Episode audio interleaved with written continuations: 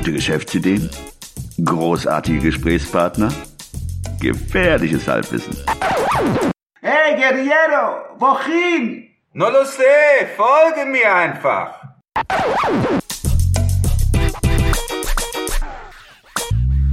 Hallo und willkommen zu einer neuen Episode des 9 to 5 Podcasts. In der heutigen Episode geht es um eine noch nicht umgesetzte Geschäftsidee mit dem Titel Multi-Küchli. Multiküchli. Hallo zusammen. Dann stelle ich die Geschäftsidee jetzt mal vor. Auf der menschlichen Bedürfnisskala nach Maslow sind Sicherheit und Abwechslung fast auf dem gleichen Niveau. Sobald wir uns existenziell sicher fühlen, sehen wir uns nach Abwechslung. Bei dieser Geschäftsidee verbinden wir diese beiden Grundbedürfnisse auf kulinarischer Ebene. Viele Museen arbeiten nach diesem Prinzip, indem sie neben den Dauerausstellungen auch wechselnde Ausstellungen beherbergen. Bei Multiküchli ist das Restaurant selber das Museum, der Inhaber der Kurator und die wechselnden Köche zeigen ihre Kochkünste wie in einer Wanderausstellung. Sicherheit und Zuverlässigkeit werden durch das gute Personal und den geschätzten Kurator garantiert. Die Abwechslung bieten die saisonal wechselnden Küchen. Natürlich kann es auch eine kleine Dauerspeisekarte geben. Zu jedem Neustart kann das Restaurant etwas umgestaltet werden und eine Eröffnungsfeier bietet die perfekte Gelegenheit, sich immer wieder, wie bei einer Vernissage, ins Gespräch zu bringen. Die neue Kochwelt lässt sich gut durch ein kulturelles Begleitprogramm, Musik, Fotoausstellungen etc. erweitern. Durch die zeitliche Begrenzung bietest du auch internationalen Köchen auf der Durchreise eine gute Gelegenheit, ein neues Land kennenzulernen und sich auszutoben. Und sobald sich dein Restaurant etabliert hat, wird es sich in der kulinarischen Welt rumsprechen und du kannst dich vor Bewerbungen und Franchise-Nehmern wahrscheinlich bald nicht mehr retten. Risiken und Nebenwirkungen. Mit jedem neuen Koch kommt eine neue Küche und eine neue Geschmackswelt in dein Restaurant.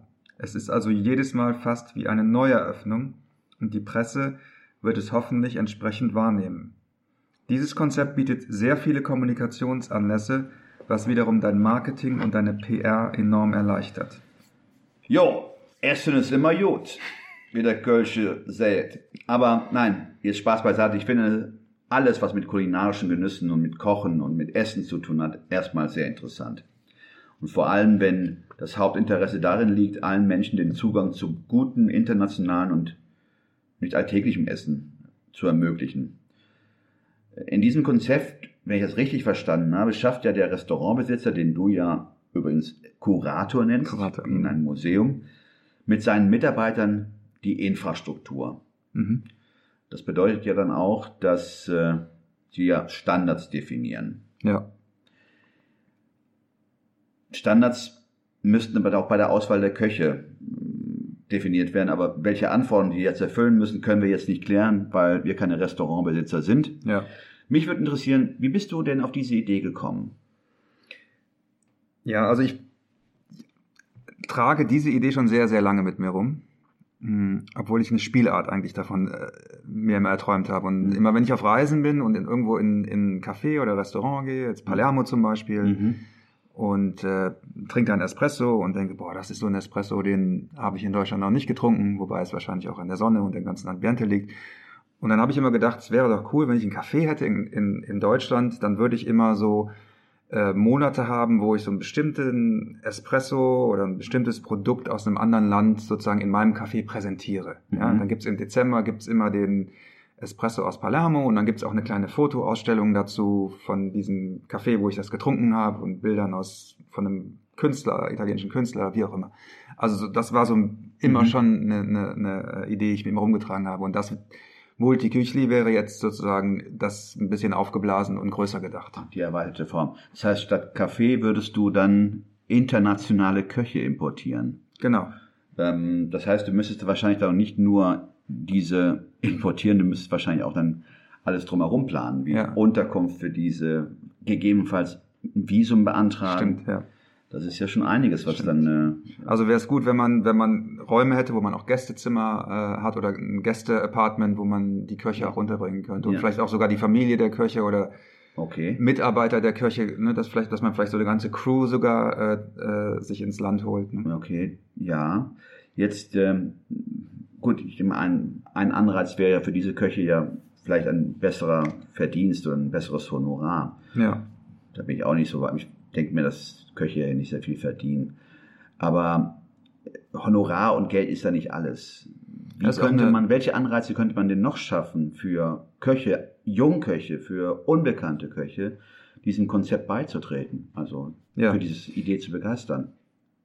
Also ich stelle mir das vor als eine Plattform für einen, für einen Koch, als eine Art Bühne, Mhm. ähm, auf der er sich präsentieren, sich einem Publikum präsentieren kann. Ne?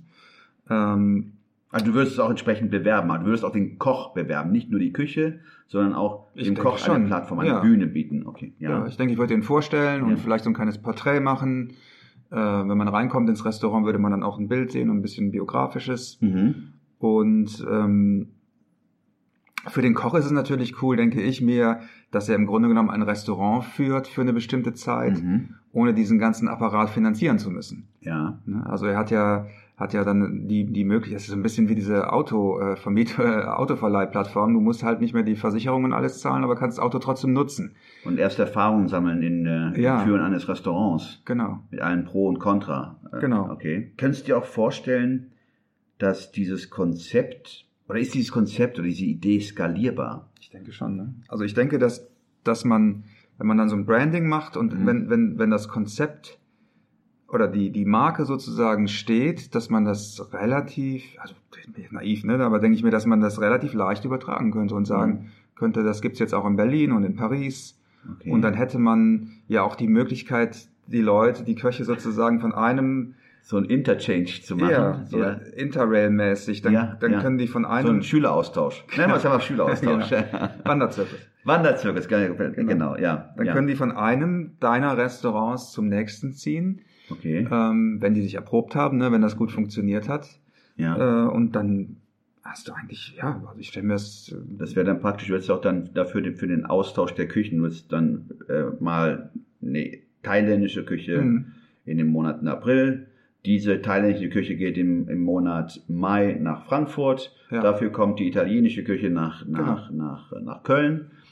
Aha, ja. Aber ähm, ja, sehr interessant. Ähm, setzt natürlich voraus, dass erstmal das erste Restaurant auch fluppt, dass es da auch funktioniert und dass man dann, ja, ja, genau. Also das setzt schon einiges an Kapital voraus und Ja. auch so ein, da braucht man auch so ein gewisses Polster, um, ja, um, aber könntest du dir vorstellen, weil du auch gerade gerade gesagt hast, du würdest diese internationalen Köche einfliegen, dass man vielleicht dieses auch mit deutschen Köchen oder nein, mit Köchen in Deutschland Klar. darstellen könnte, Klar. die dann in den verschiedenen Küchen bewandert sind und vielleicht auch in der Lage wären, eine thailändische Küche, eine Klar. koreanische, eine vietnamesische, eine kambodschanische Küche Ja. anzubieten, Hm. weil das würde ja vielleicht am Anfang auch einiges äh, an Kosten sparen. an Kosten sparen, Mhm.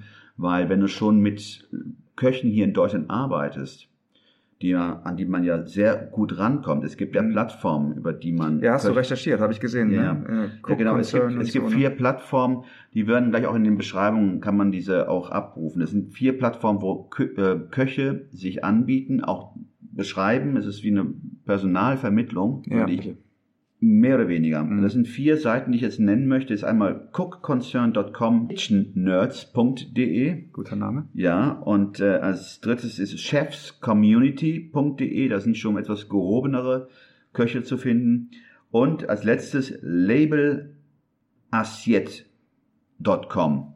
Das ist eine französische Seite, die Spitzenköche vermittelt, sind in Deutschland noch nicht so verbreitet, aber Mhm. Werden auf kurz und lang da auch abrufbar sein. Okay.